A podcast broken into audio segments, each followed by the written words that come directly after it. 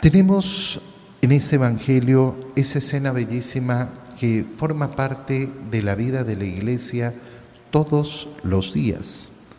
Todos los días forma parte de la vida de la iglesia. ¿Por qué?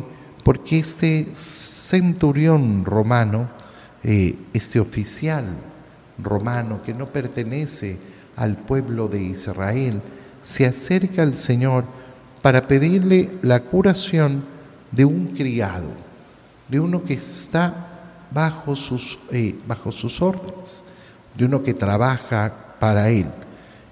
El Señor le contesta inmediatamente, voy a curarlo. Y el centurión, este oficial romano, es el que lo detiene. No, yo no soy digno de que entres en mi casa. Claro, con un tremendo elogio que le ha mandado el Señor. Les aseguro que en Israel no he encontrado nunca tanta fe. La iglesia ha tomado para sí esta frase del centurión para que la podamos repetir todos los días. Señor, no soy digno de que entres en mi casa. Y lo hacemos justamente antes de comulgar las últimas palabras que pronunciamos antes de comulgar son estas, para recordarnos cuál es la condición con la cual nos acercamos a la comunión. La condición con la cual nos acercamos a la comunión no es la de pensar que yo merezco. No, yo no merezco. Yo soy eh, digno y me he ganado. No, ni eres digno ni te has ganado. Yo por mi esfuerzo. No, no, no. Este es un regalo soberano. Un regalo absoluto.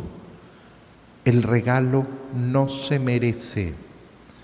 El regalo no se gana. El regalo no se paga no soy yo el que he realizado alguna proeza para poder recibir la comunión. Lo que hacemos es recibir la comunión en gracia de Dios, es decir, procurando estar lo más purificados posible, habiendo efectivamente sacado de nosotros, expulsado todos los pecados, habiendo recibido el sacramento de la confesión y luchando para mantener esa gracia de Dios, pero no porque somos dignos, no porque hemos ganado algo, no porque nos lo merecemos. Qué importante es darnos cuenta de esto, porque si yo no soy capaz de darme cuenta que Dios me está regalando sin ningún mérito el cuerpo de su propio Hijo y me lo ofrece a diario.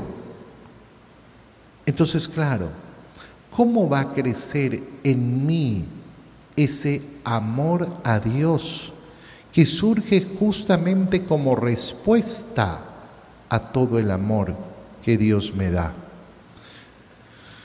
Llegaré a pensar entonces que la relación entre Dios y yo es de igual a igual. Llegaré a pensar que, bueno, sí, yo hago y Dios me da el trueque. No, la relación con Dios es siempre relación de respuesta, porque es Él el que nos ha amado primero, es Él